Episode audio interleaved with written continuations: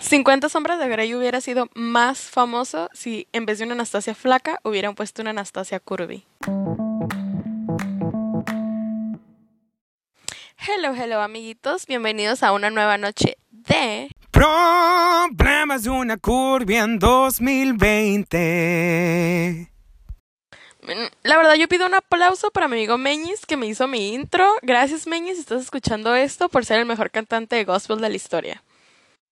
El Meñis me prometió que cuando yo me casara iba a cantar Drunken Love entrando hacia la iglesia. No, ya me vi. Toda una Beyoncé. Bueno, para iniciar, yo ya tenía eh, preparado el tema para el día de hoy.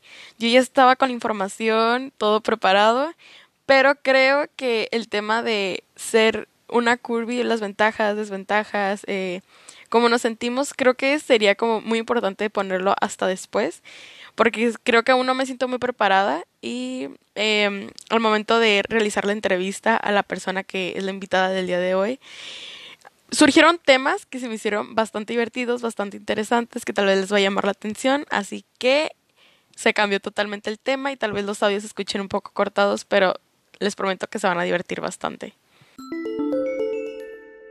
Capítulo de hoy tenemos a Leo Leonel del Zodíaco de Cáncer. Um, es mitad chileno, mitad español, mitad canadiense, mitad um, Italiano, griego. es mitad de todo el mundo, la verdad. Su papá es del mismo, del mismo. Su papá es gallego como el mío, por eso nos identificamos. Tal vez somos primos, Leo, ¿eh? Es que somos la misma persona, en verdad, ¿eh? ¿Eres Sagitario? Soy cáncer. Ah, no, sí. Ah, ah, bueno, editando lo que dije, no es Sagitario, es Cáncer. Am, también es, am, es narco. ¿Qué más puedes decir sobre ti? Ah, preséntate un poco. Hola, me llamo Leo Leonel del signo del zodiaco de cáncer. Ah, me encanta el té. Gasto demasiado dinero de lo que admitiría jamás en la vida en té.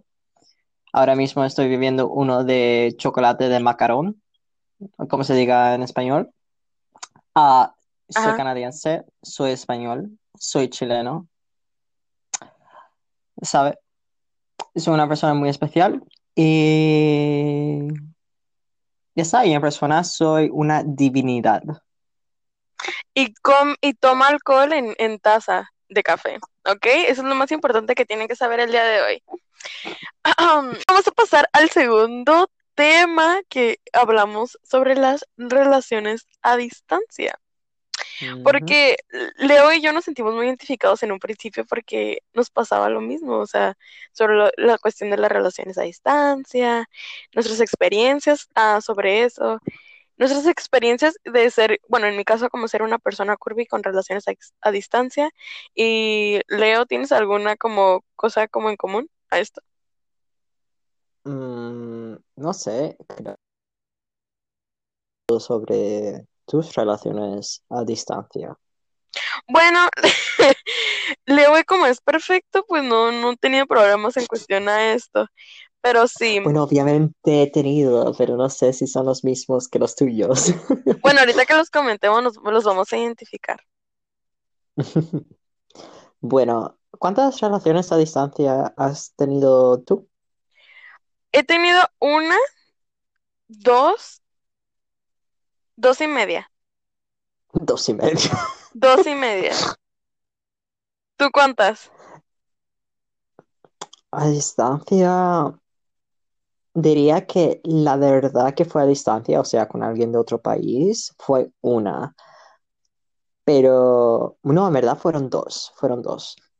Y luego tuve otra, entre comillas, a distancia, pero ella vivía en otra ciudad que estaba a una hora y cuarenta minutos de donde yo vivía. Y luego, lo, lo que me da risa de ti es de que tú sí aceptas las relaciones a distancia. O sea, tú sí, así, a ti sí te gustan. Como contigo no hay problema en, Sí. en tener una relación a distancia. Con tal, como me habéis platicado, ¿no? Por la confianza.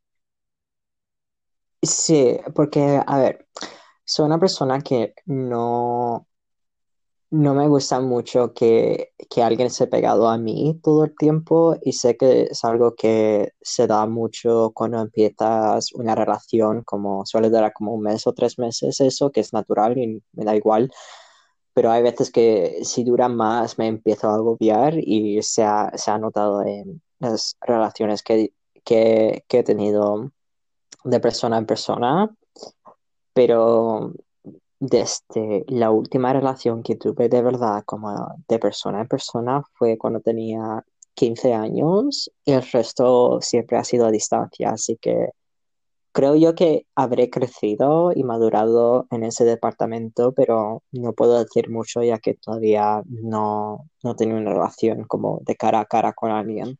Bueno, a continuación de eso podemos identificar que Leo es una persona precoz, que ha tenido relaciones desde los 15 años. Desde los 14. Es una persona precoz, repito. No, pero ya, o sea, ya, ya, muy a favor de las relaciones a distancia. El problema es la comunicación y el problema es cuando ya tienes la necesidad, como de que una persona esté ahí contigo, como de querer Sí, ir a sí, salir a comer con alguien, querer ir a, a bla, bla, bla con alguien y así. ¿Quieres que te platique un poco de sí. mi experiencia como persona curvy en las relaciones a distancia o quieres que te o quieres este mm, contar algo tú como en relación a esto? Ah, empezamos primero con, con tu historia, porque de verdad es que no, no sé nada de tus relaciones a distancia. Es que, pues, bueno, sí. Siempre cuando hablo con Leo, siempre hablamos de lo mismo. De, de, de masoquismo. No, no es cierto. No, no es cierto. Bueno, eh, Aunque se podría hablar de ello, pero en otra ocasión. ay, hay que hacer un, un, un, un capítulo que se llame um, um, BDSM. and Break My Bones o algo así. Oh, me ¿Te gusta. gusta? Woohoo. Y quiero que cuando estemos grabando esto, estés como con un, con un látigo o algo así. Como escuchas como que- Dios. Bueno, continuemos. Este, mm, yo, yo cuando estaba como en los 18 años, yo no, yo, yo estaba en- totalmente enfocada en mis estudios. Ujú. O sea, estaba totalmente en mis estudios y todo eso. Hubo un momento cuando conocí a una persona eh, a manera de distancia y también como, como, como de que nomás lo ves como un día y se mantiene con la relación a distancia. ¿De dónde, de dónde era? Era de México, pero de otra A, ciudad. a, a Argentina. Ah, va, Es va. que yo me iba a lo bueno, guapísimo el hombre. No creo que esté escuchando esto, pero si lo estás escuchando, tú sabes quién eres, guapísimo hombre. Y creo que era como una amistad muy bonita, ¿sabes? Como que no era tanto una relación, era más como una amistad especial, se podría decir. Sí, entiendo. Entonces yo ya agarraba confianza porque, o sea, yo le gustaba, él ya me conocía, o sea, completamente, o sea, físicamente. Y para mí era una persona que tú dices como que este hombre es modelo, o sea, ¿cómo se puede fijar en ti? Ajá. Pero creo que en esa época, como entrando a universidad, eh, en adelante, yo ya, yo ya era- no tenía como, yo ya me sentía como un poco más segura con mi cuerpo, ya no era como tan, tan grande como lo era antes. eh, bajé como bastante de peso, hacía, era más como movida y todo eso. Entonces creo que eso como sí. que me, como que me hizo sentir un poco más segura, ¿no? Entonces, esta amistad duró alrededor de un año, se podría decir. Mm, mira tú. Ajá, terminando, terminando la preparatoria, iniciando universidad. Sí. Entonces, aquí en este punto dije, o sea, yo, yo entonces dije, ¿por qué no una relación a distancia, sabes? O sea, ¿por qué, por qué no intentar? Porque yo soy mucho de que quiero mi espacio, necesito como mi tiempo, con que exista confianza, o sea, todo va perfecto. Como yo, vamos. Ajá, y aparte no era como de que quería estar saliendo con alguien, porque pues mi- mis papás en ese tiempo eran como, no puedes salir, o sea, tienes que pedir permiso, con quién vas y así. Eso, eso es una cosa mexicana, porque recuerdo que en Cádiz ah, conocí a estos dos hermanos. Uno era un año mayor que yo y el otro era un año menor que, que yo. Pero que sus padres no, no les permitía tener novias hasta los 18. Ellos igualmente tenían a secreto, pero ¿es una cosa de, de Sí, México o...? sí, es que en, en España son más liberales los papás. Aquí en México no, ¿sabes? Hay muchas familias, obviamente hay excepciones donde te permiten tener un noviazgo a los 15 años, pero no, en la en su mayoría son que 18 años. No sé como en las Ah, películas americanas de que te van a dejar ir a una fiesta donde te invitaron el mismo día, para nada, tú tienes que pedir tiempo con muchísimo. O sea, sí, yo, yo tenía que pedir permiso una semana antes. No lo tenía que pedir, aún tengo que pedir permiso. No es algo como de que yo, así es. Y más siendo mujer, Ah, uf, uf, qué pereza. sí, así es. Entonces, este, ¿qué te iba a decir? Ah, creo que eso como que me hace sentir un poco mejor porque no tiene que estar pidiendo permiso, no tiene que estar presentándoselos a nadie, ¿sabes? Sí, Y como yo siempre me mantenía ocupada porque pues primero eran mis estudios y lo último que pensaba era tener una pareja. Creo que eso como que era como la forma en que me convenía a mí como empezar a, rel- a, relacionarme con alguien. sí, me- cada uno tiene su propia forma y creo que es una forma buena de empezarlo. Así es. Y luego de eso, eh, al terminar esta amistad especial con, con esta persona hermosa, preci- Ay, es que Dios mío. Ahorita tengo mi silla bien mojada de solo pensar en eso. Dios mío. No, no es cierto, estoy jugando. Estoy contestando aquí unos mensajes a mis fans. Fans, este, espérenme poquito. Ok, listo, fans. Ah, bueno, después de esto empecé otra relación a distancia. Yo ya tenía, me sentía un poco más Pero seguro. ¿por qué, por qué terminasteis? Creo que ay, es que también estaba en la universidad, entonces, como que a veces no teníamos tiempo ni nada de eso. Ah, ya, ya veo. Creo que ese es el problema principal de las relaciones a distancia cuando eres muy joven, la comunicación. ¿Qué más podías Sí, esperar? Yo tenía 18 años. sí. Y la verdad es que yo creo que la mayoría de relaciones a distancia, cuando es la primera vez que, que lo estás manteniendo, es no, no suele acabar muy bien porque es muy, muy diferente a lo que está uno acostumbrado en persona o ver en sí con, con amigos. Así es, así es, así es, así es, justo como lo dices. Bueno, mi segunda relación a distancia fue cuando yo tenía, estaba a finales de universidad, yo estaba adelgazando bastante, yo me mantenía muy bien, o sea, todo perfecto.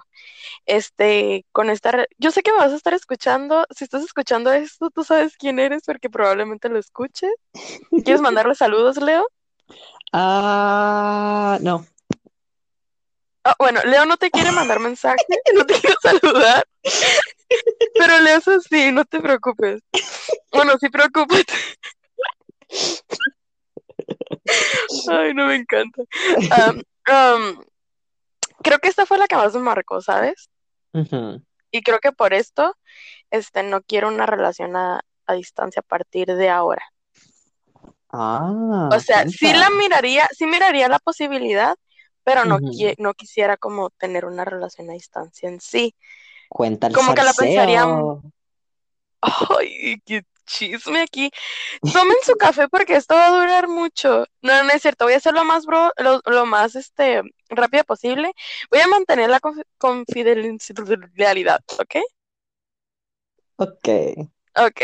Entonces, aquí yo ya estaba bien, me sentía bien con mi cuerpo, yo estaba muy bien, este era mi, mi época como de brillo. Y Yo siempre, ahorita tengo mi época de brillo también, para los que me están escuchando, ¿ok? Todo el mundo tiene su época.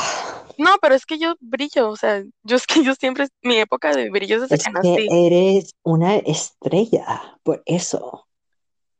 Uy, es lo más lindo que me has dicho, Leo. De nada. Muchas gracias. Muchas gracias, Leo. Bueno, este, empecé una relación a distancia, ¿no?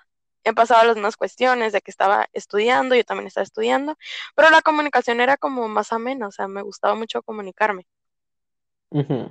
Yo me sentía muy bien, pero me acuerdo que al iniciar la relación empezaba como a describir cómo era su persona perfecta. Por eso me refería con eso en, en la parte de cuando estábamos como hablando de las cosas de ser curvy, ¿no? Sí. Y su persona perfecta era una persona súper delgada. Y yo no era una persona súper delgada.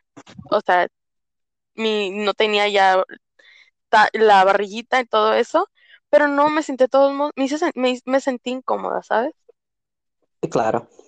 Entonces, pero la, la comunicación era perfecta, la, la relación era perfecta, la amistad, porque em, el trasfondo de esto es de que tenemos muy buena amistad.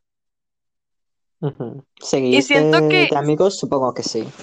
y siento que no importa que no estés todo el día con una persona, o sea, físicamente, yo siento que a veces, yo, bueno, en mi experiencia he reforzado más las amistades a distancia, por teléfono, por llamadas y todo eso, pero si la otra persona también pone su parte, totalmente. Claro. Entonces, este, creo que el, el problema aquí fue la comunicación, lo mismo que me sentí insegura, la comunicación, pero creo que fue, no, como creo que sí fue como un punto como que me impactó bastante en mi vida, porque es como cuando una persona no la conoces, pero mueve mucho tu vida, ¿sabes? Tantos Sí. aspectos positivos, o sea, como de que marca mucho tu vida. Entonces, este, pues igual las cosas no funcionaron. No funcionaron, eh, se terminó y luego como a los meses después o un año se continuó y se volvió a terminar. Ah, Eso es, sí, porque sí- creo que me contaste. Sí. creo que me contaste muy poquito de ello, pero no me lo No te conté muy contaste. poquito, tú estabas borracho. Bueno, lo más seguro, pero igualmente no me acuerdo, así que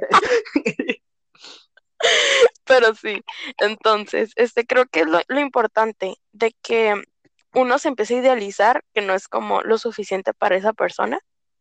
Ah, eso es lo peor, sí, te Así entiendo. es. Ujú. Entonces creo que eso impactó bastante, ¿sabes? Sí. Entonces, este, en esos, en esos tiempos yo ya tenía bastante como pegue, se puede decir pegue, como que ¿Qué bastantes personas que. Es como cuando le gustas a alguien, pero nada más te coquetea y así. Ah, va, va, entiendo. Son palabras mexicanas. Eh, tenía bastante pegue con personas de mi salón, personas de la universidad, etcétera, etcétera, de los alrededores, ¿no? Sí. Bueno, en la temporada donde se termina esto, yo inicio otra relación a distancia. No fue una relación, no fue una rela- relación, fue una amistad. Ah, eso está bien. Ajá, fue la amistad a distancia, pero hubo un punto donde sí nos vimos, este, salíamos mucho a comer, salíamos mucho de fiesta, salíamos bla, bla, bla, bla, bla, bla, bla, bla, bla. Y la, la, aquí terminó todo debido a, igual, la comunicación aparte, porque viajaba mucho por su trabajo. Sí. Persona que pasó aquí, probablemente no escuches esto porque te tengo bloqueada y no vas a saber de esto, pero quiero saber, quiero que sepas que, um, que aburres, aburrías bastante, no eres tan divertido como tú pensabas. No porque Dios, tengas brutal. cuadritos y un cuerpazo, no, mi- no, mi amor. Dios, Dios, Dios, lo que te están diciendo. Oh. Así es.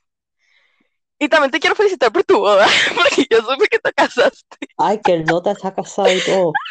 Ya se casó, duró con la muchacha tres meses y ya se casó. Aparece rumbo era, iba yo, pero nadie lo sabe más que tú. Y las personas que vayan a escuchar Dios, esto. Pero yo. ¿cómo voy a casarme con, conociendo a una persona de tres meses? Bueno, ese fue mi problema con la segunda relación a distancia, de que yo me idealicé a futuro. Ay, ay, es, uf. Así. Yo ya tenía nombres para mis hijos, yo ya tenía mi casa, o sea, yo ya tenía todo idealizado, o sea, porque yo lo sentía tan puro, tan bonito, entonces eso fue un gran Sí, problema. Eso me pasó a mí con mi última, con mi última novia a distancia, que, o sea, tampoco es que estaba ide- o sea, imaginándome el futuro con ella, como viviendo juntos y todo eso, con niños, pero fue la idea de, en mi cabeza de, puedo verme Con esa persona futuro. futuro. Así Exacto, por muchos años, sí. Así es. Entonces creo que ese fue el problema principal. O sea, como de que yo no podía sacarlo de mi mente porque yo ya lo tenía en un futuro. O sea, yo ya lo tenía escrito, ¿sabes? Totalmente. sí. Entonces, lo mismo de que me sentía insegura, de que me, la comunicación a veces no era muy buena y todo eso, eh, hizo como que se acabaran las cosas. Pero ahorita pues existe una amistad muy bonita, o sea, no significa que, que terminó todo como el tercer individuo, ¿no? Sí, sí. Y está Así bien mantener una amistad con alguien que habías tenido antes de por sí. así es. Entonces, este, mm, creo que ahorita como ya terminando todo, la amistad es más fuerte. O sea, y pues yo ya, yo ya, ya madura, siento que siento, mucha gente dice como que las relaciones a distancia son una tontería, Yo pero no no. creo en eso. Siento que eh, tiene como el mismo similar o el mismo como giro que si tuvieras una persona en físico. Obviamente las cuestiones en físico son totalmente diferentes, ¿no? Pero yo en mi personal, en mi, desde mi punto de vista, yo me aburro mucho cuando una persona la tengo físicamente. Yo soy igual, como que la mayoría de mis otras relaciones, como de persona en persona, duraron súper poco porque es que también es que era joven, ¿sabes? Pero es que me agobiaba la cosa que siempre querían hablarme, siempre querían estar al lado mía y yo necesito mi espacio personal. No me gusta, es. hasta con amigos, estar con la misma persona cada puto día porque es que no hay nada de lo cual hablar. ¿Sabes? Dame como dos o tres días de descanso para que algo me venga a la cabeza o algo me pase y te lo pueda contar luego. Así es. Y siento que, bueno, todo va a triunfar o algo así cuando las dos personas ponen de su parte. Em, y aparte cuando, ¿cómo te puedo explicar? Cuando las dos personas tienen los gustos similares de como que nos vamos a dar nuestro tiempo este... Ay, es que es un problema de comunicación porque tú le puedes decir a alguien, quiero como este tiempo para mí, no te voy a contestar durante estos días. Y depende cómo lo escribas o algo, es como la otra persona lo va a tomar. O sea, si estás enojado o no.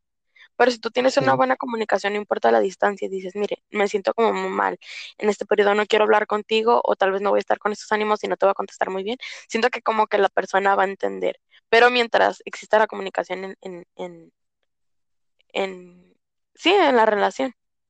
Sí, entre ambos. Muy bien, mira. Ahorita es que yo vengo bien preparada para este podcast, este, am, que acabamos de in- inventar hace como dos horas tú y yo. Y acabo de encontrar los pros y los, las desventajas de relaciones a distancia. Los voy a nombrar y tú me vas a decir a ver si estás como de acuerdo con esto, ¿de acuerdo? Ok. Ok, dice. ah, algunos puntos positivos. Tener tiempo para uno mismo. Sí. ¿Lo crees? Estoy a favor de eso. Luego dice, a no tener todos los días a tu pareja cerca o nunca. Las ganas de ver se incrementan y la sensación de rutina y monotonía desaparecen. Eso es verdad. Eso es verdad, sí.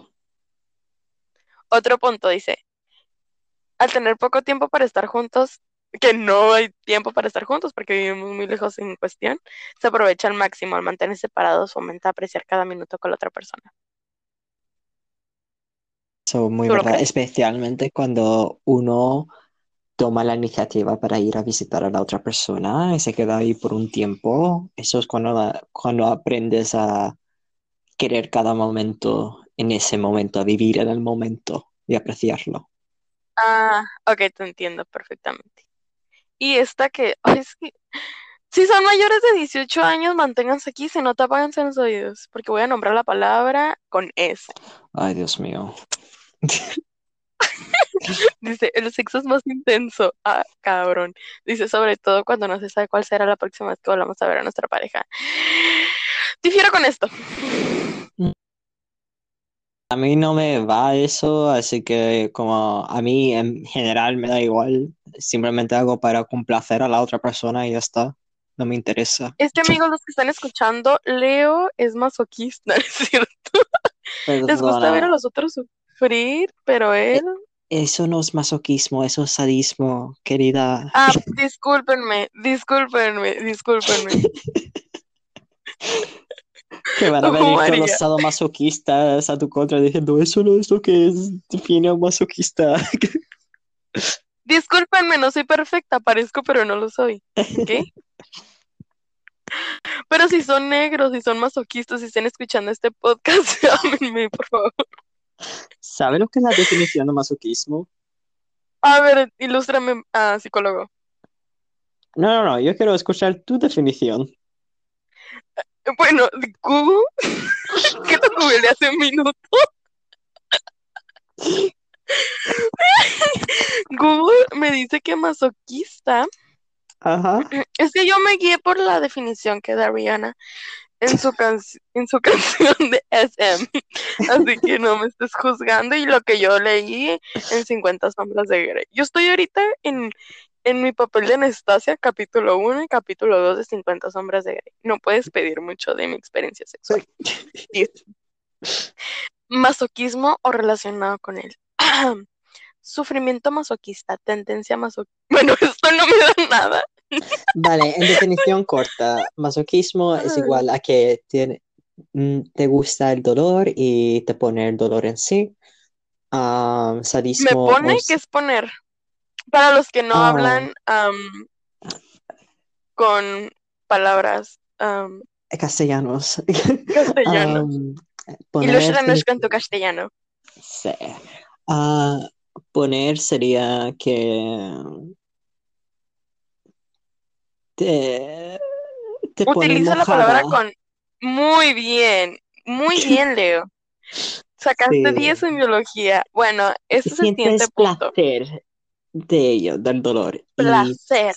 sí, y el sadismo es que te pone o te da placer a infligir dolor hacia otra persona y claro está, todo esto se hace con, con ah, ¿qué es la palabra que estoy buscando? Con permiso de la otra persona, ¿sabe? Y todo eso. Consensuado. Sí, con, con consensuado. Um, Ok. Entonces, sí. ¿tú qué eres, Leo? sadista. También el bondaje, ¿no? ¿Te gusta? Me encanta, me encanta, o sea, mm, tanto de manera... Es que para los que no sepan, eh, yo soy, Leo es mi amo, no, no es cierto.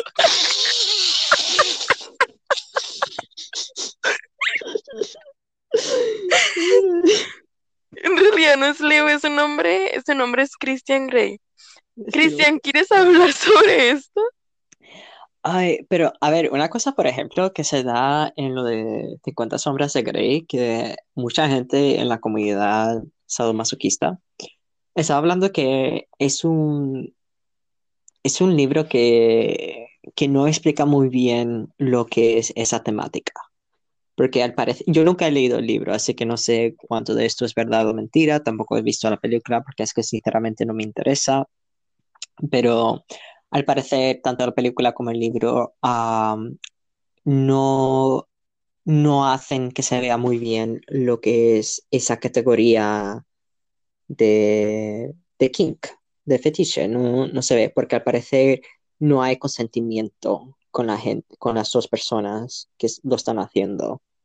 Es más como violación, más que nada, y no es, no es la práctica. Bueno, La verdad es que la cosa del sadomasoquismo es algo tan interesante porque tienes que hablar con tu pareja antes de hacerlo y después de hacerlo. creo que este capítulo no se va a llamar am, Cosas de una curva, se va a llamar Relaciones a distancia. Em, fetiches y más. ¿Oh, ¿Por qué no hablamos de esto, Leo? A mí me parece bien. ¡Ay! Esto me parece perfecto. Vamos a seguir con esta plática. Bueno, vamos a seguir con los puntos negativos y luego vamos a seguir con eso, ¿ok? Ok. Dice, alguno de los puntos negativos de una relación a pareja a distancia es la incertidumbre. No tener a la pareja cerca despierta sentimientos de incertidumbre y pensamientos a menudo pesimistas. A, Eso a mí me, a mí me la suda. Porque tengo confianza. Literal. Tengo confianza Pero es que tú eres, tú eres como, tú eres la excepción. Tú eres No, perfecto. es que es la verdad, es que soy la excepción para tantas cosas que, que a veces que hasta da vergüenza de lo mucho que me, me da igual la vida. Es que tú no eres normal. No, la verdad es que no. Ah, a ver, otro punto, vamos a ver. Am, el estrés de vivir pendiente al calendario. Bueno, eso no va a aplicar. Vamos a eliminar esta, esta no. Dice, los celos. Los celos suelen aparecer muy fácilmente en las relaciones a distancia, ya que la Ah, información sobre qué hace otra persona y no es... Eso es verdad. para Aquí va mi mí, punto. no. Es que tú no eres celoso. Tú eres perfecto. A ver, y- Aquí los celos, sí. Aquí aplica conmigo, ¿por qué? Porque yo tengo muchas amistades que son hombres. ah, pero eso es inseguridad masculina. Mm, A mí no no me... Estuvimos hablando sobre ello ayer. Es algo estereotípico que se ve mucho en relaciones heterosexuales.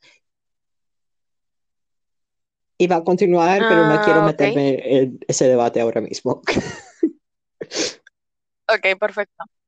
No aplica como en, en las relaciones como bisexuales, em, homosexuales y así. De lo que yo me he dado, Bueno, es que creo que su mentalidad es más abierta, ¿no? es más Porque abierta. yo he conocido en su...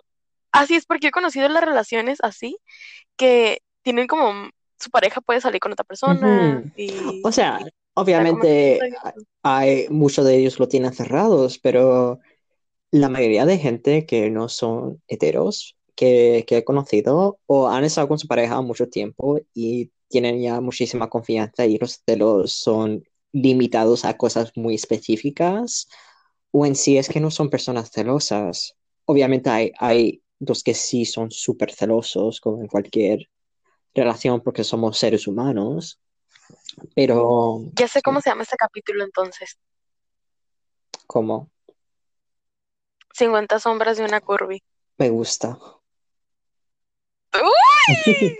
Perfecto. No, yo digo que, o sea, es que el problema es de que sí, como por eh, lo mismo de la incertidumbre. No sabes qué está haciendo y puede como que tenga amistades y así, que tú no sepas. La única vez que es que no soy una persona muy celosa, pero es que la única vez que, que he tenido un poquito de celos ha sido cuando la persona me ha contado algo que, o sea, voy a dar de ejemplo mi mis últimas dos novias. La primera es que seguía quedando con exes suyos que querían con ella y yo le decía, a ver, a mí me da igual que tú quedes con esa persona, pero no quedes con, con esa persona a solas, porque es que eso es lo que hacía, porque era modo de, me incomoda, ah, esta persona claramente quiere contigo, me has dicho claramente que esta persona todavía quiere contigo y aunque no vaya a hacer nada contigo porque sabe que tienes novio, no me gusta la idea que estéis solos en una casa, ¿sabes? Y eso, por ejemplo, Así es. n- no es que yo creo que yo me pongo celoso más que nada cuando todavía no estoy dentro de la relación con esa persona.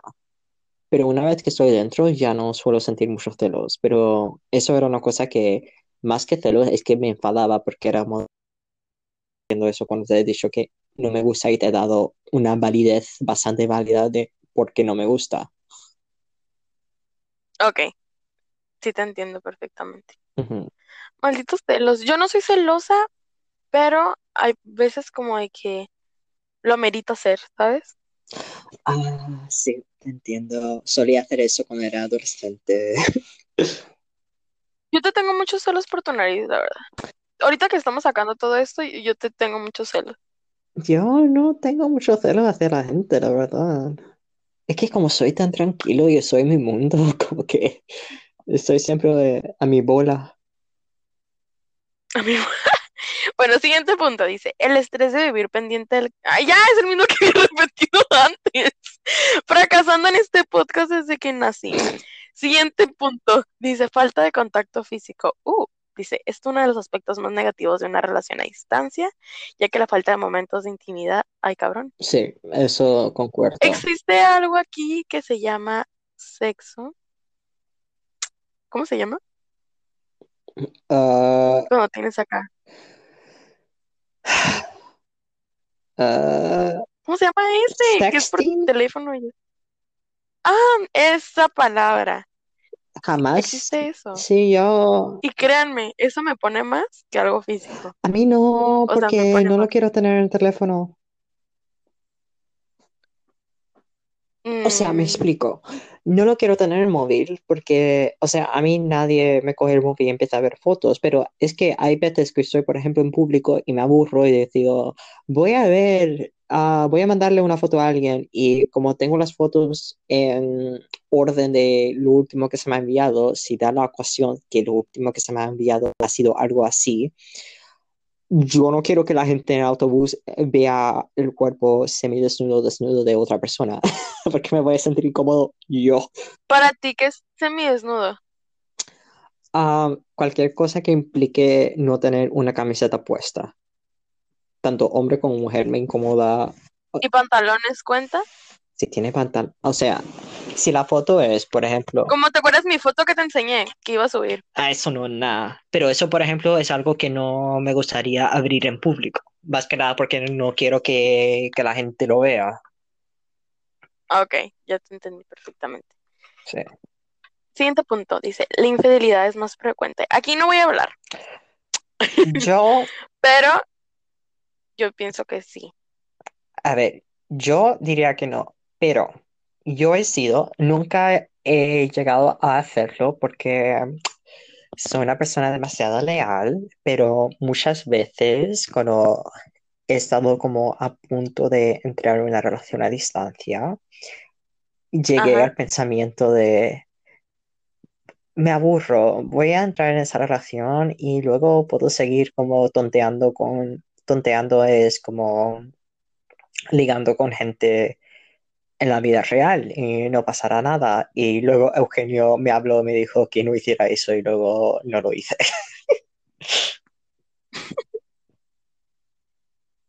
Eugenio, si estás escuchando, no, nunca lo voy a escuchar, pero te mandamos saludos. Eh, estoy muy enojada contigo porque me hiciste pensar que salías con una persona mayor, así que me decepcionas, Eugenio. Bueno, siguiente punto. Canales de comunicación limitados, dice. La falta de cobertura, wifi, como dices tú, o limitaciones en el acceso a internet en- puede generar situaciones de estrés en momentos puntuales incluso varias discusiones. Estoy de acuerdo. Sí, sí.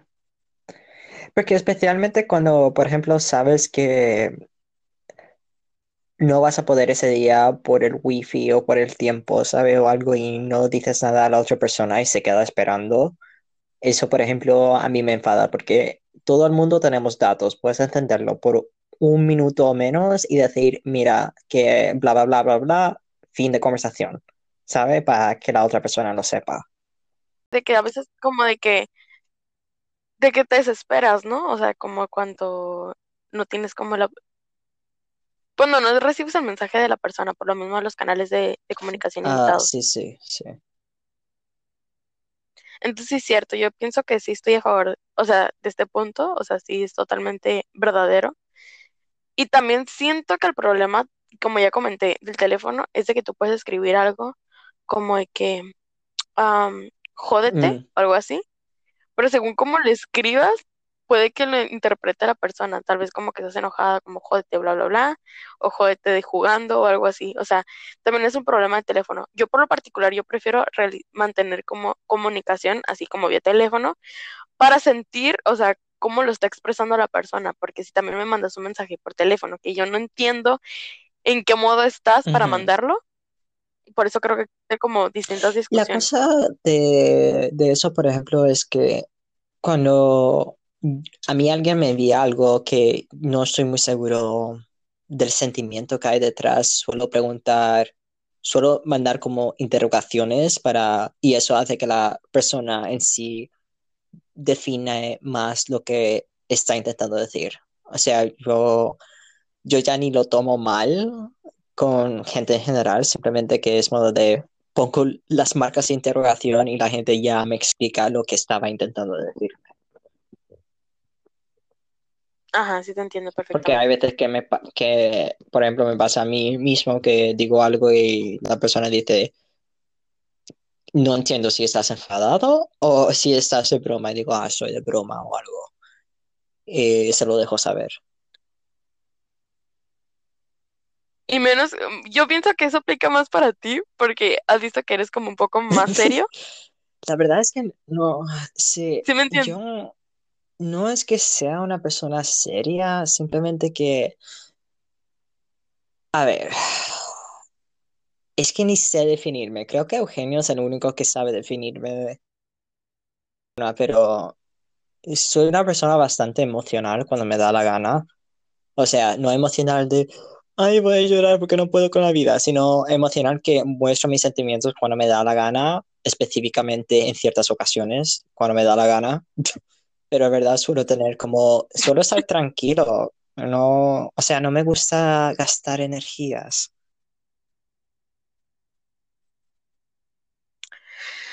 Ah, sí, te entiendo perfectamente. Ujú.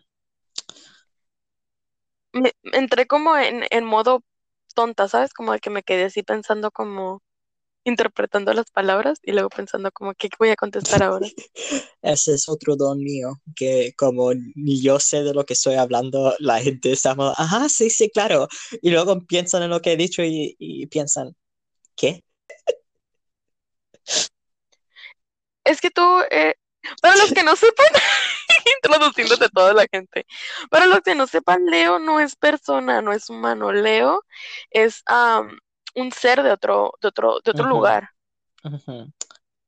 Tiene poderes, tiene, tiene todo. Soy, vamos, puedo, am, puedo beber mucho.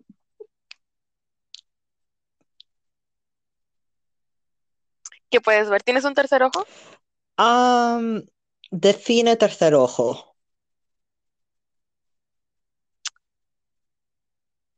Es que según, no sé si has visto como que las mujeres tienen un tercer ojo, de que pueden como saber cosas más allá de, o sea, presentimientos, ¿Estamos hablando sobre eh, sexto sentido o tercer ojo? Porque al parecer esas dos cosas son muy ¿No es diferentes. lo mismo? No, estuve hablando sobre ello con mi amiga el otro día, con Miquela, y ella me dijo que el tercer ojo es algo completamente diferente al sexto sentido, que yo tampoco sabía. Al parecer, el sexto sentido es, es eso como la intuición de una mujer o de un psíquico o algo, una- lo que sea. Y el tercer ojo creo que es cuando abres el poder de tu cerebro completamente y puedes ver más allá de lo que es físico y natural. Ok. Algo más místico. Bueno, este capítulo se llama 50 sombras de una curvy y te leemos tu mano en este podcast. Bueno, Leo, vamos a hablar del siguiente tema que al parecer salió en los últimos minutos porque somos unas personas muy dinámicas, tenemos ese don, sí, ¿ok? sí. Que es las 50 sombras, Leo. ¿Qué? Háblanos sobre esto, las 50 Ah, sombras de una... mm, Bueno, para los que no sepan, Leo es actor porno. yo ojalá si tuviera el cuerpo lo haría.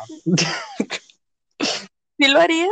Sí, pero es que me da mucha, mucha asco la gente, así que la verdad es que tampoco, pero bueno.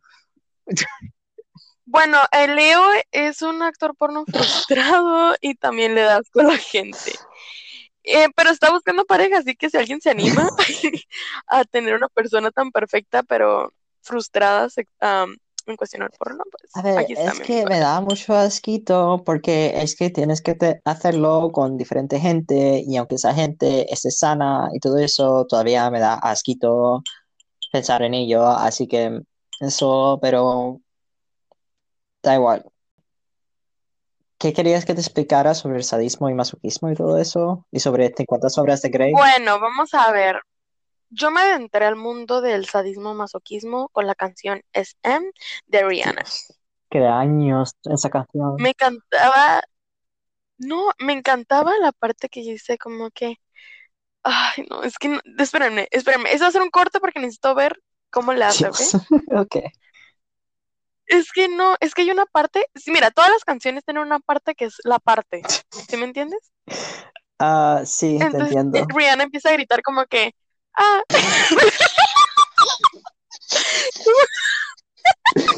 Vaya, vaya poderío. así como que, ah, I like it, like it. Entonces yo dije, no, o sea, era la primera vez que escuchaba algo similar a un orgasmo, o sea, yo que tenía 13 años, 12 años. Dios. Entonces para mí ese A era poderoso, era impactante. So, aquí va. Ah, y también la parte como El que estribillo. me sexo en el aire me gusta el olor. O sea, lo estoy traduciendo para las personas que no hablen Ah, que le ah, joden a la persona que no inglés. sabe inglés. Ah, Que lo miren en el traductor. ajá. Bueno, dice como que huele a sexo, en, hay sexo como en el aire y que le gusta el olor, ¿no? Qué Entonces yo asco. eso como que decía, damn. Después, ¿cómo que Perdona, qué pero tú has asco? entrado. Tú has. Tú entras a un lugar, Ajá, tú entras, tú entras a un lugar y tú sabes sí, dónde huele a lujuria. fatal. No, ¿cuál Si tú fatal? entras, tú has entrado en una habitación después de que dos personas hayan hecho la cosa, huele, huele mal, huele mal No huele mal. a ¿A qué huele, según tú?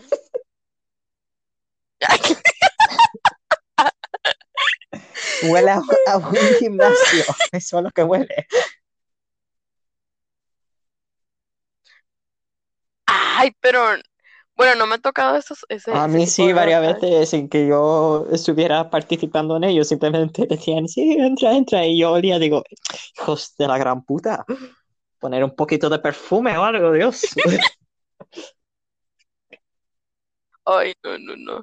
No, porque, no, bueno, ah, mamá, si estás escuchando este podcast, sí, sí fui a los strippers, mamá, lo siento Yo mucho. quería Y ir, olía qué rico. asco.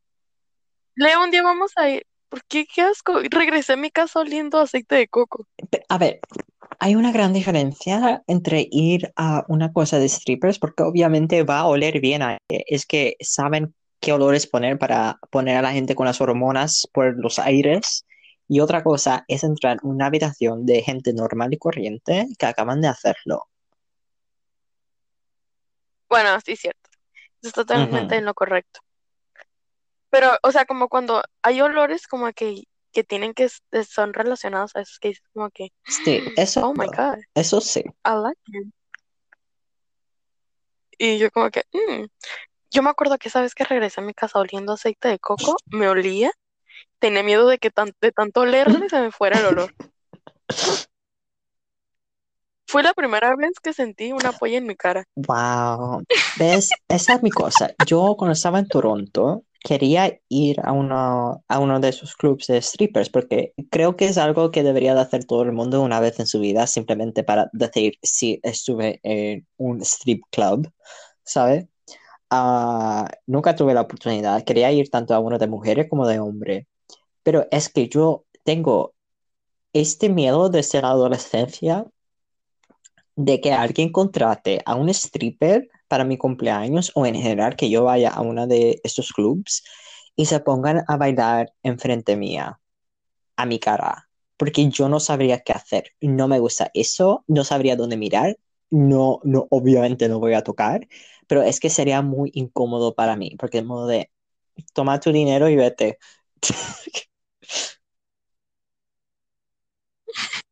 Exacto, Gracias por tu estoy servicio. aquí para observar, no para que me vengas a bailar a la puta cara. Bueno, yo tenía 15 años, 15 años, yo tenía 18 años, tenía todas mis todas Los alteradas. de- típicos 18. No, no, yo te entiendo, yo te entiendo. Así es. También la primera vez que entré a una sex shop fue igual. Y eso, mira, es- eso fue algo muy chistoso porque yo hubo un tiempo donde yo leía mucha literatura erótica. Entonces a mí me pasaba que yo entraba a la sex shop con mis primas y yo les decía, ah, esto es para el ano, ah, esto es para esto, ah, esto es para esto. O sea, yo ya tenía bien ubicado todo. ¿Qué se hacía con esto? ¿Dónde se ponía? ¿Cómo se probaba todo? Todo. O sea, yo ya tenía súper ubicado todo, pero sin hacerlo. ¿sabes? Me sabía la teoría, pero no me sabía la práctica. Y Sí, mucho de no, es muy O sea, a mí, a interesante mí eso me gusta porque mucho es algo que, es algo que a mí también me pasaba mucho con, de eso. También con relaciones, en verdad, la gente siempre me venía a preguntar sobre re- como consejo de relación y todo eso. Y eso era incluso antes de que yo había empezado una relación yo mismo. Así que siempre me, me asombraba que la gente me venía a mí por consejos. Como de que mm, yo nunca he estado con nadie, pero bueno, te daré mi consejo, que para mí, mi consejo de sentido común, porque viene de mi cabeza, pero me hacía gracia. Es un poco sobre los fetiches, tú que eres sexólogo. Ah, la verdad es que yo creo que la gente que tiene, o sea, cada cosa con su granito de sal y con dosis sanas, ¿sabes? Obviamente. Pero yo creo que hay ciertos fetiches o kinks en general que pueden hacer que la vida, que una relación sexual o, o en general si, si sois amigos de beneficio o lo que sea, sea más favorable y, más, y haya más comunicación. Y lo digo porque es imposible el tener, por ejemplo, hacerlo, por ejemplo, sadomasoquismo en la cama sin haber primero hablado sobre ello. Porque si no hay, por ejemplo, una palabra segura, la persona si te está diciendo para, para, para, tú no vas a entender eso como para, porque por eso hay que tener una, Buena, buena comunicación. sí, porque en verdad estáis como, entre comillas, actuando, ¿sabes? Es como, es una cosa bastante, no es compleja, suena complejo, pero cuando lo estás haciendo no es complejo. pero es una cosa que necesitas una palabra segura, porque si la persona te está haciendo para, para, para, y paras, la persona va a estar en modo, porque has parado. Por eso hay que tener una palabra segura que no tenga nada que ver con ello. Por ejemplo, la gente utiliza frutas, por ejemplo, dice plátano O o, amarillo, o- ¿no? Sí, O o, colores colores, amarillo, lo que sea. Una palabra que jamás dirías en el momento, ¿sabes? Y ¿Cuál si sería tu palabra, palabra? creo que mi palabra sería pollo. ¿Pollo o polla? No, no, no, pollo. Pollo. O yo, yo. No te imagino ahí en el acto y estar diciendo pollo, pollo. Sí. Por eso es algo que es importante que cuando, porque obviamente la palabra secreta para eso va a ser una palabra estúpida. Y es importante que cuando se diga la palabra secreta no pierdas el ritmo, o sea, que no sea el modo de, uy, ahora me lo ha fastidiado, ahora no puedo seguir. Es el modo de que Yo, va, ¿Mm? back, no te escucho. Que va a ser una ocasión de que vas a tener que parar en el momento, vais a hablar un poquito porque para ver lo que ha pasado y luego vais a seguir. Pero por eso es algo de mucha comunicación y la verdad es que una vez que fortalecéis la cosa, mm, se va haciendo más natural el proceso. Pero lo más interesante de ello también es que siempre va a ser algo diferente. Siempre va a haber como un role-playing diferente en ello siempre vais a ser como personajes diferentes, con una historia diferente, y para mí eso es muy entretenido, porque ese modo de que te sientas en la cama con la persona y empezáis a hablar sobre qué vamos a hacer esta noche. Empezáis a tener una historia en la cabeza y decís, vale, esa va a ser la historia, vamos a empezarlo, vamos a, a empezar el acto. Y empezáis, y es algo que hasta después tenéis que hablar sobre ello, porque para ver qué cosa os gustó, qué cosa no os gustó, y qué mejorar para la próxima vez si hay algo en general para mejorar. ¿Te gusta? Tú, no, bueno, te gusta. ¿Tú identificas como los roles, o sea, como juego de roles, como un fetiche o como solamente un acto, no un fetiche en sí? Yo no diría que es un fetiche, yo diría que es un acto, porque yo creo que hace a la gente que no está, que no, no están en la cosa que les gusta el fetiche y todo eso. Pero es que el fetiche a la vez puede ser cosas muy básicas, por ejemplo, las manos o los pies o las rodillas o las piernas o hasta o utilizando una falda con, con medias que te llegue hasta las rodillas, por ejemplo, ¿sabes? Así que muchas de esas cosas pueden ser, por así decirlo, un fetiche. Así que puede ser cualquier cosa. Por eso a veces, aunque yo sinceramente creo que cuando alguien dice, vamos a hacer un roleplay, tú serás el profesor y yo seré el estudiante, yo creo que ahí mismo hay un poquito de un fetiche de algo. Algo hay. ¿Tú crees que las personas, o sea, es normal que una persona tenga uno? ¿O crees como que tiene un trasfondo para ese tipo de fetiche? ¿O crees que es totalmente normal? O sea, como que yo de la nada diga, ah, me gusta esto. ¿O crees que tal vez pasó algo como en mi vida para que me gustara ese tipo de cuestiones? Yo creo que es una mezcla de ambas cosas, la verdad. Como a ti te gustan los baños dorados porque te meabas de chiquito. No es cierto, no es no, no, no, cierto. está interesante, está interesante. Me gusta verlo. Oh, no estás jugando. No, no, me gusta verlo. Jamás lo haría, porque, o sea, eso ya Te tiene gusta su ver cosa ese de, tipo de cosas, pero no jamás lo practicarías. Exacto, porque es algo que es demasiado, hay demasiadas cosas pasando, tiene, tienes que tener una higiene y tienes que beber cosas durante todo el día para que sea higiénico.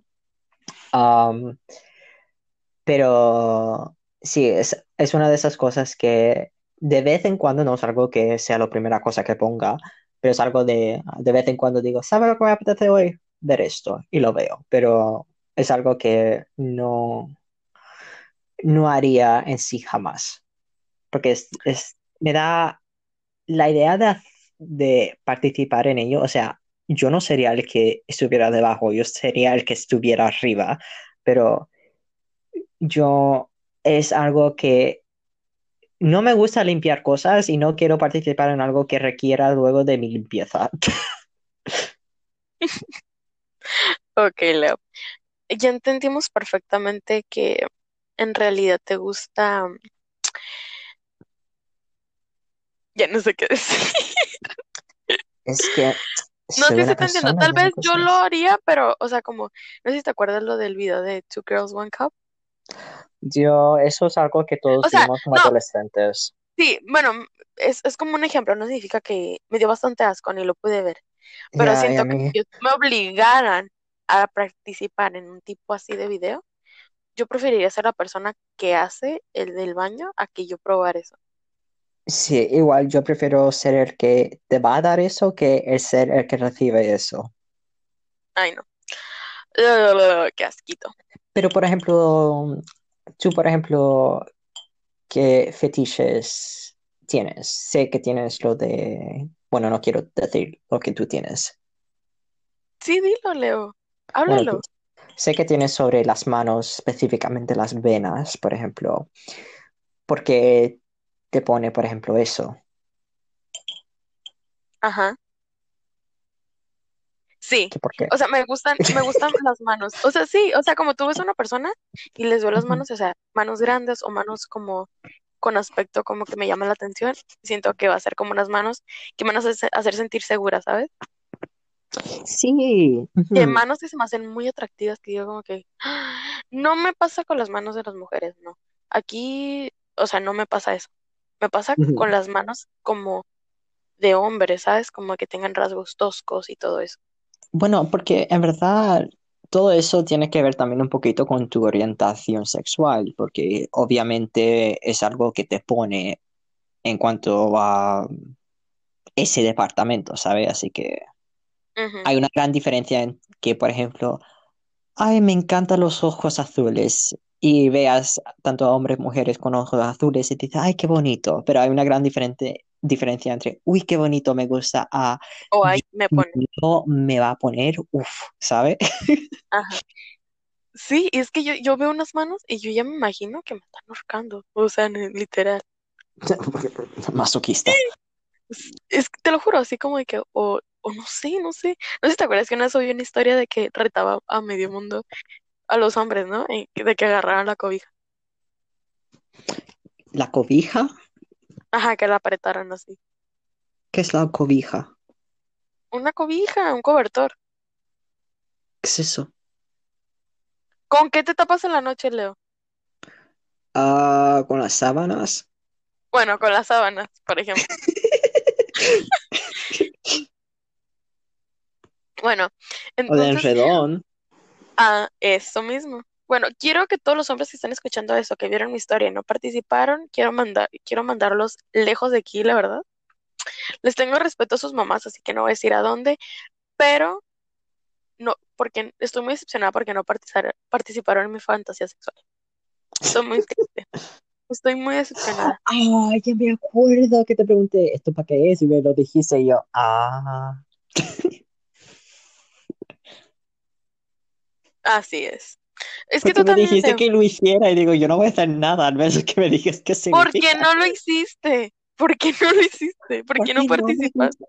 Porque yo, a ver, es por mi ansiedad y porque como no confío en absolutamente nadie, cuando alguien me dice algo sin pretexto y no sé de qué, qué significa, aunque seas mi amigo de toda la puta vida, aunque seas mi padre o mi madre, yo no lo voy a hacer hasta que me digas por qué quieres que lo haga.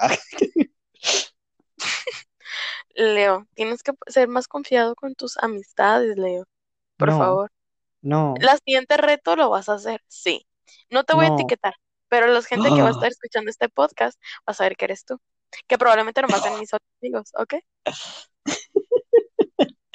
Ok. A ver, Leo, ¿tienes algún, algún fetiche? Oh, tengo un montón. Bueno, el que Pero crees que impacte aquí en la multitud que nos está escuchando. Bueno, antes que yo diga los míos, ¿tienes tú alguna otra? Porque es que tengo muchos. Ay, es que no sé. Bueno, no tienes que tener más, más de uno. Hay gente que tiene uno y busca, están voy a contentos. poner, voy a poner los distintos tipos de fetiche y te voy a decir en con cuál me identifico. Bueno, voy, bueno, yo iré diciendo los míos y a ver si te iden- identificas con alguno de los míos.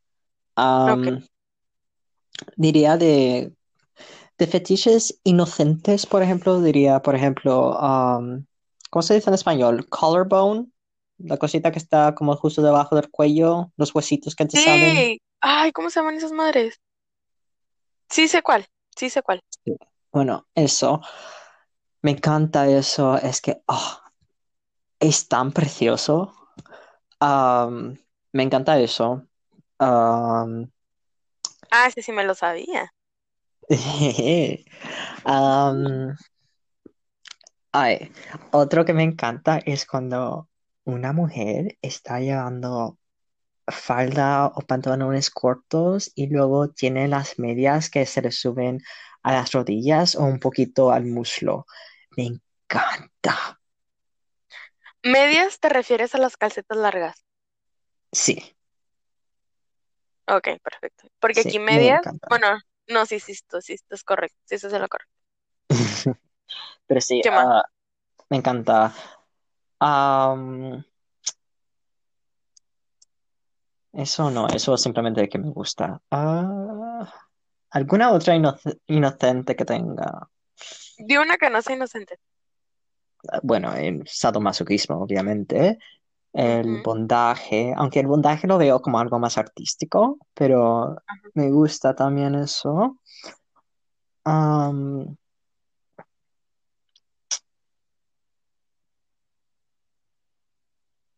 Me gusta también. ah, me gusta el roleplaying, la verdad. Roleplaying me encanta. Los juegos de roles. Sí. Porque, Siento que es algo que yo lo escucho en muchas personas. sí, porque es. Pone como más. No sé, es interesante, te pone cosas inter- interesantes, pero creo es que tendría que escribirlo, la verdad, porque ahora mismo a la cabeza se me están viniendo muchas categorías, por así decirlo, pero son categorías de por sí que vería solamente online, pero no utilizaría en la vida real, si eso tiene sentido. Sí, sí tiene, sí tiene sentido.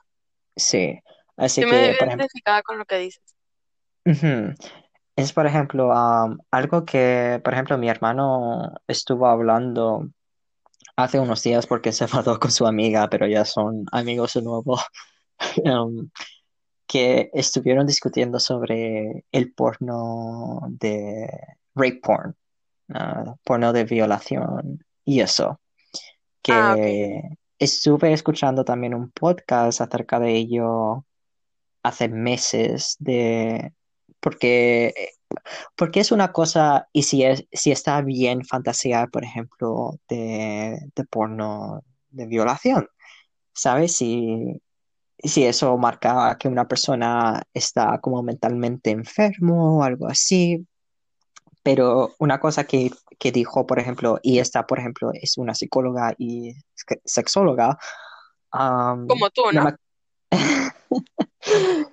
Um, sí, como yo, pero esta tiene, es profesional, profesional, pero ella estaba diciendo más o menos que es algo que es completamente natural y se da más en mujeres que en hombres que buscan esa categoría. Es como una fantasía sexual que tienen, que obviamente, voy a repetir, fantasía sexual.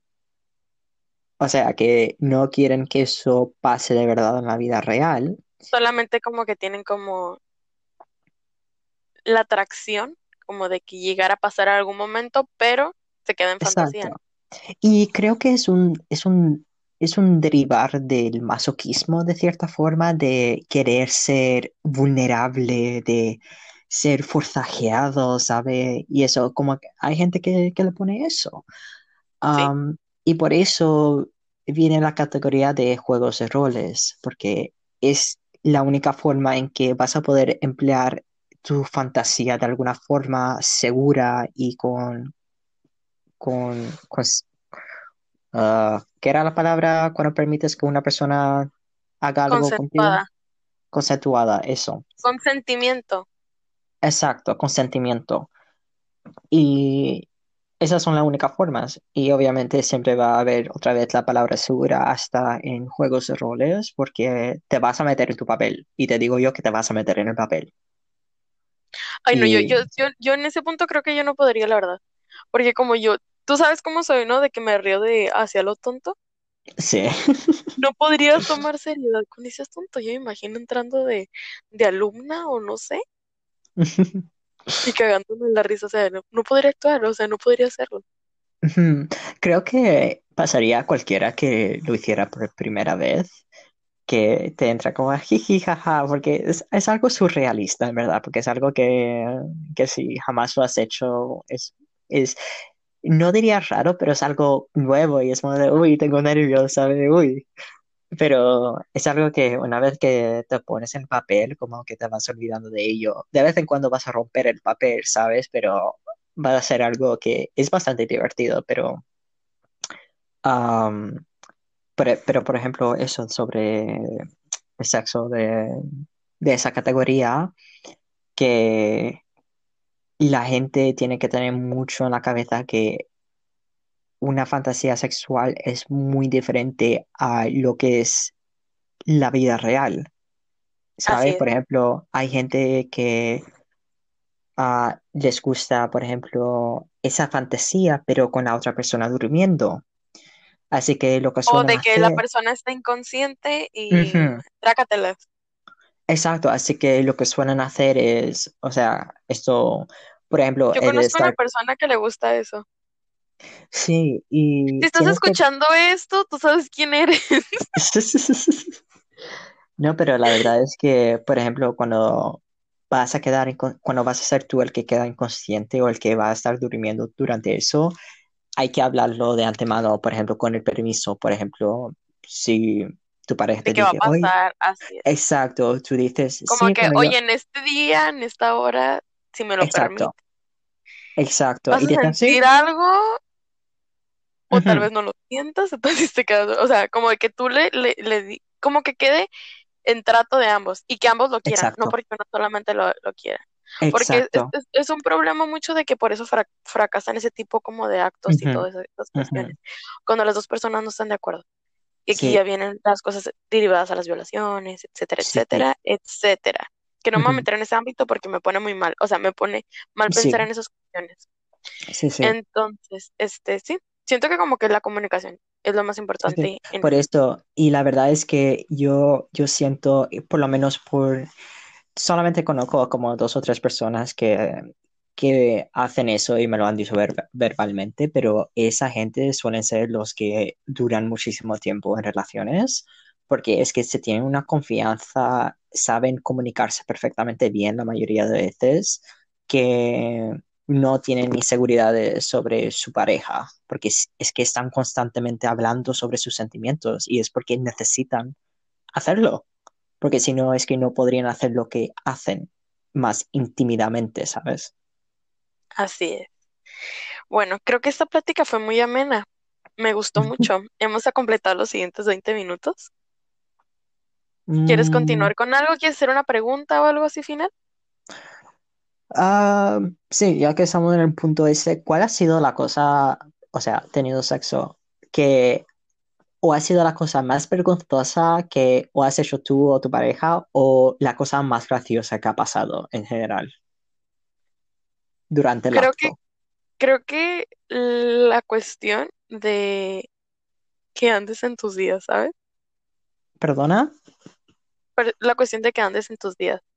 ¿Eso qué significa? O sea, tú lo conoces porque ya me lo has dicho como la, cuando llega la señora de rojo. Ah, la señora de rojo, sí. O sea, que, que te llega así como de que imprevisto es como la cosa más vergonzosa, como que podía... Ah, qué mal. Y es que Y eso, mancha, tiene que manchar todo. uf. así es. Eso me pasó en mi segunda vez. Y yo lo, lo pensaba, dije, ¿será eso? ¿O será de que pues acaba de, de desprenderse un pétalo de ujú. Tu maravilloso, maravilloso pétalo de flor. Así es. Entonces creo que como que ser eso. Pero cuando la persona como que entiende de que puede suceder eso, como que es algo totalmente normal. ujú. O sea, no, Igualmente cuando, cuando, sa- cuando sabes que es la primera vez de la, de la persona, creo que en general si eres una persona decente, sueles hacer las cosas más gentilmente y más am, despacio. si le notificas que es...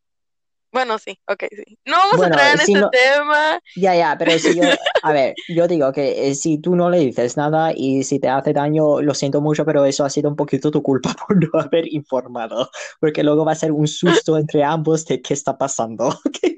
Especialmente para el otro modo de joder, ¿qué he hecho? Bueno, eso es, eso es totalmente loco. Mm. ¿Alguna otra pregunta? Mm, ¿Por qué te gustan 50 sobres de Grey? La pregunta que es ¿por qué me gusta la canción de SM SM de Rihanna?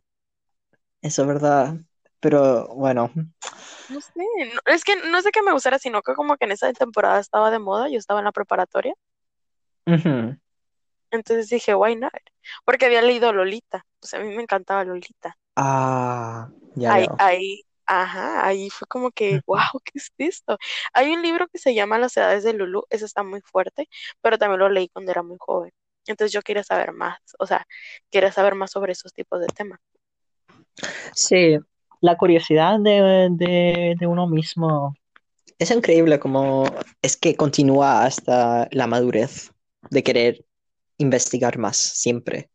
Así, yo me acuerdo que revisaba las partes de atrás de las revistas porque hablaban sobre esos temas, o sea, las revistas que compra la mamá, típico, sí. y yo siempre agarraba las revistas escondidas y los leía, decía como que, wow, ¿en serio pasa esto? O sea, como que yo me informaba sola. Sí, a mí me pasaba, a ver, la primera vez que yo vi como algo, bueno, es que era porno, así que hace mucho, mucho tiempo, cuando yo tenía como eh, seis o siete años, O en tenía la 21. tele, am, por la tele, o sea, había canales literalmente que después de una, de, de una hora mostraban porno. Era una cosa, yo no sé si si tú experimentaste eso, pero Sí, Era un una canal aquí en cosa No, oh, ¿sabes qué experimenté? Igual que se me hizo un poco raro en España, de que hay un canal donde la gente escribe como mensaje. ¿Ah, sí? ¿No, no, no, no está en Cádiz? A lo mejor, pero De que es no. un canal en específico que la gente empieza a poner mensajes, como de que soy soltero, este, bla, bla, bla, llámame este número. Porque me pasaba, sí, Sí. sí, sí, sabes cuál, ¿verdad? Sí, sí. Y me da risa porque no hay filtración de mensajes ahí. E- Pueden Es muy decir guarradas esto. y la gente, Oh, es sí. que, es que es la cultura española, ¿sabes? Sí, sí, pero e- esos canales que te estaba diciendo antes, esas de para gente de 18, ya yo creo que ya no están. O sea, mis padres, o sea, yo era pequeño, no sabía qué carajo estaba pasando, pero recuerdo la primera cosa que yo puto vi era un Eso. golden shower, una lluvia dorada. What the fuck? Y recuerdo verlo, la mujer con la boca abierta y, la, los hombres meándose en su boca. Y yo estaba de, "Ah, ¿qué es esto? Y mis padres vieron eso porque entraron y dijeron, "Ah, hay que bloquear algunos canales. Y yo, como era curioso, a la noche siguiente estaba en modo intentando encontrar algún otro canal que tenía eso, porque obviamente si tú a un niño pequeño no le explicas lo que acaba de ver, va a querer Va a saber lo que acaba de saber ver. es. Exacto. Y Eso, seguí eso encontraba canales y mis padres lo que tuvieron que hacer porque seguía encontrando canales es que mi padre se tuvo que quedar hasta las tantas de la noche a buscar todas las cana- todos los canales que tenían eso para bloquearlo porque sabían que yo iba a intentar buscarlos. Una mano en el control y otra Dios. Ah. No, pero es que yo, a ver, ahora con internet obviamente eso ya ni se ve en la televisión, pero Así es.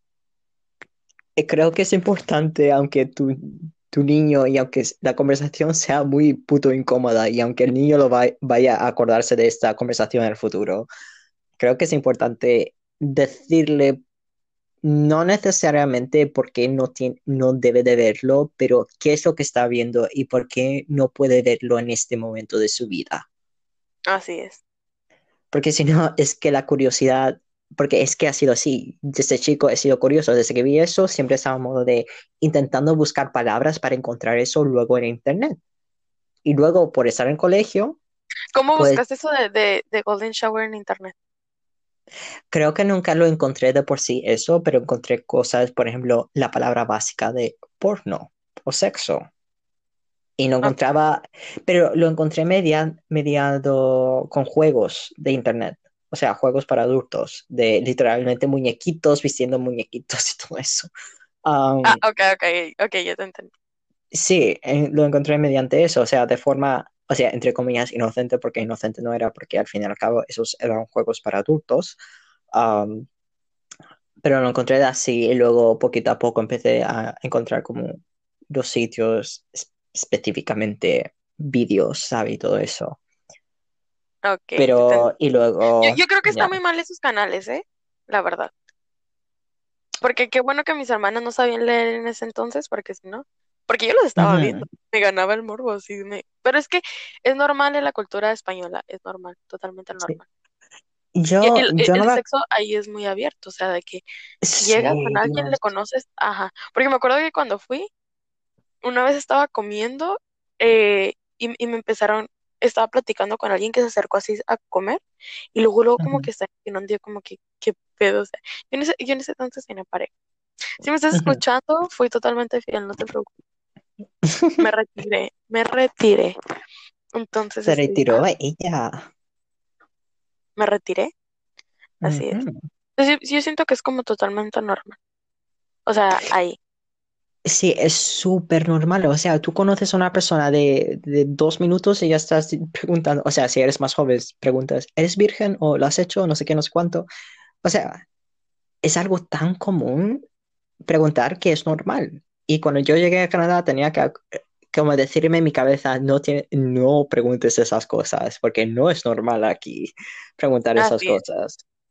Es que somos tan abiertos, y es bueno a la vez ser tan abiertos, porque creo que los niños chicos, al oír estas cosas, no se suelen interesar por eso hasta que sean como adolescentes, porque creo que se hacen un poquito la idea de ello y dicen, ¡Ew, qué asco, no me interesa! y se van, ¿sabes? Ajá. Pero, ya sabemos que no pasa eso en tu caso, tú sigues buscando. Porque mi, es que yo creo que es porque mi madre es um, chilena, porque ella está, no le gusta hablar de esas cosas para nada. Um, es muy, siempre ha sido de, tú aprenderás estas cosas en el colegio en tu vida normal. Y yo, por ejemplo, yo tengo otro, otra manera de verlo de, yo prefiero que si alguien me pregunta qué es esto, yo se lo voy a explicar a la capacidad mental que tenga esa persona en ese momento de entenderlo y que sea adecuado, ¿sabes? Ajá. Que obviamente no le vas a decir a un niño de 6 o 7 años lo que es el sexo, ¿no? No, no te van a entender, pero van a entender el concepto de, de una explicación de por qué no puedes ver cierta cosa y a la vez dándote un poco de información de qué es esa cierta cosa que acabas de ver. Eso es totalmente cierto. Porque creo que viene al miedo de que el niño crezca y a los 13 años, por ejemplo, tengan sexo, ¿sabes? Es que es el miedo de que tienen miedo de abrirle las, la mente, ¿sabes? De cosas que no conocen. Pero pues, bueno, yo, yo me tocaban como escuchar de casos de que los niños lo hacían, o sea, niños chiquitos, pero no porque se les haya abierto la mente, sino porque ellos miraron a lo mejor la tele o algo y nunca se les explicó y para ellos era como algo totalmente normal. Sí, sí, es que es eso también. Por eso, va, puede, al final del día, esto puede ser una espada de doble filo, pero yo creo que por lo menos si tú tienes en la cabeza que se lo explicaste y que por lo menos tuviste esa conversación más de una vez, yo creo que no te sentirías tan, tan mal, pero es que a mí lo único que me interesa es que lleves protección. Al fin y al cabo es modo de, mira, si tú quieres desafiar mi palabra, adelante, pero es que lo único que te pido es que lleves protección. Porque al final del día, si tú tienes menos de 18 años y tú haces algo que te he dicho claramente que no, el que va a tener problemas vas a ser tú, no yo. Leo, creo que esto fue como un, algo que nos decía como de que tenemos que avanzar a la conclusión de este podcast. Sí. Ocupo que nos des un mensaje para la comunidad Curvy. algo que te Um, gustaría decir, ¿no? sí, ah, amar vuestros michelines, que al final y al cabo en inglés se llama love handles, que en español se traduciría a... No sé cómo se dice handles en español. ¿Y en catalán? Y si no sé cómo se dice en español, ¿cómo voy a saber cómo se dice en catalán? Ah, no, no eres de, de Y Cataluña. soy de Cataluña. Bueno, en andaluz. Eh, menos en andaluz. El, el andaluz no tiene su lenguaje, simplemente que nos comemos un montón de palabras. Por eso, ¿cómo lo dirías? Ah, ah, ya sé, manillas de amor. ¿Ya ves? Sí Como la manilla de un moto, de una moto que coges para acelerar. Eso, los michelines, love handles, manillas de amor. Es que palabra más cookie no hay. Amar vuestras manillas de amor. ¿Te caen, te caen bien mis manillas? Um, sí, me caen muy bien.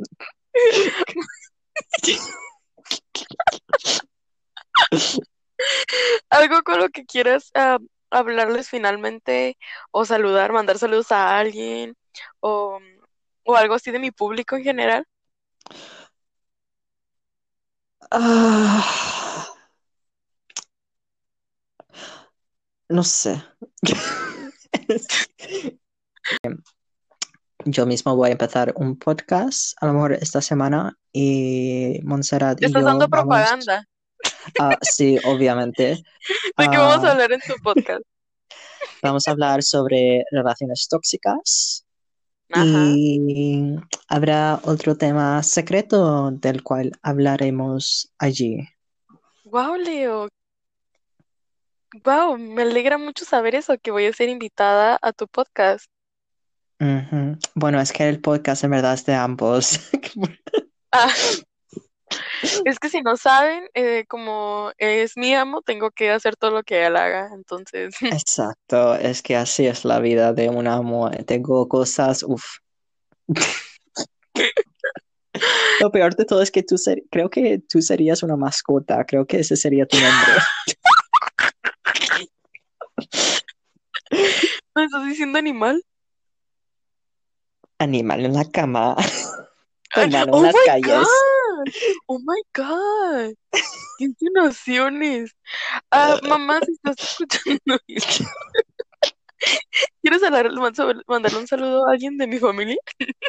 Claro, ah, hola mamá de Montserrat. Am, sigue usted muy, muy buen, muy bien de físico. No sé hablar español hoy, lo siento. Ah, está usted muy guapa, fin. ¿Y yo no? Ah. Ya no quiero hablar Bueno. sobre esto. Bueno, agradecemos tu presencia en este podcast, tus conocimientos de psicólogo y sexólogo. Estamos muy Ujú. agradecidos por eso. Eh, te quiero agradecer por tu tiempo, por presentarte aquí eh, con todo tu carácter lo más, este, lo más normal que eres, ¿sabes? La gente va a ver esto y va a decir, ¿qué cabrón es este tío? No No, no, no. No, tú eres una, Leo es una persona que es Leo, ¿sabes? Exacto, eso es lo que le dices a toda persona que tiene cierto carácter que no sabes definir. Dices, eh, es, Es Leo. Ajá, es Leo. es Leo. Pero e- es Exacto. como que algo de lo que yo, o sea, es un carácter, carácter que a mí me gusta, o sea, como de que yo no me voy a sentir mal si me dices algo ni nada de eso, porque pues estoy acostumbrada a ti, ¿sabes? Gracias, me Es halaga. que eh, Leo es mi otra mitad, amigos. Leo es yo en Leo. Es que somos la misma persona, ya está, en fin, es que es así. Pero no me gustan los sueños dorados, amigos. Am, pasemos sobre ese tema. Ok, te agradezco tu presencia en este podcast. Quiero Muchas mandarle gracias. saludos a, a mi amigo mm, que le compró una pizza hoy. Amigo, ¿tú sabes de quién eres? Este parte, parte de mi podcast fue hacia ti.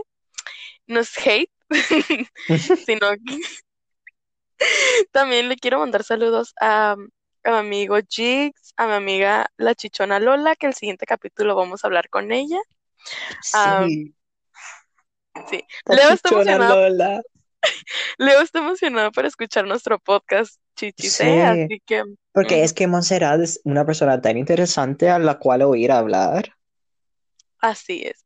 Es lo, lo segundo, la segunda cosa que más bonita que has dicho de mí. Te lo agradezco. Gracias, de nada, te lo mereces. Bueno, ¿quieres, ¿quieres promocionar tus redes sociales o no? Ah, sí, me podéis encontrar en Instagram. Ah, me llamo Le Mikio, así que L-E-H-M-I-K-I-O. Cusco, Cusco, Cusco.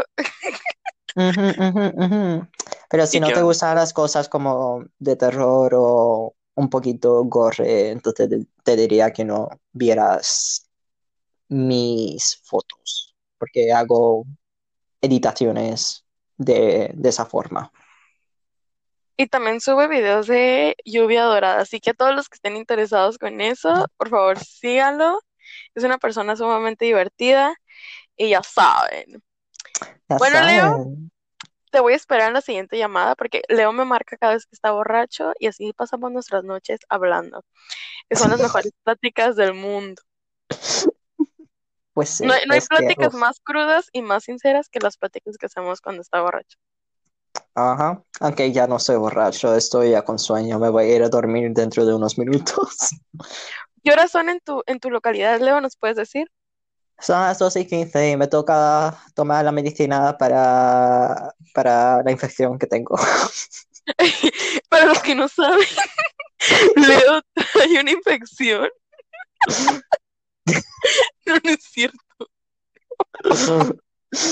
Ok, as- agradecemos tu presencia en este podcast y pues básicamente te quiero agradecer.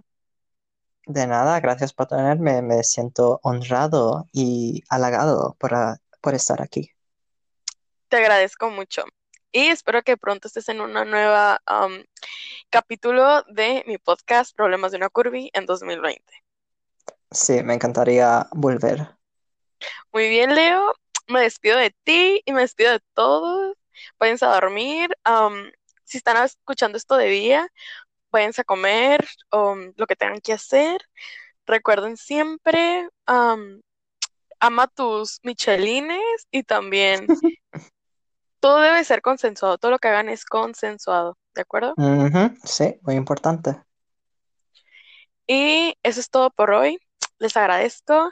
Adiós. Adiós.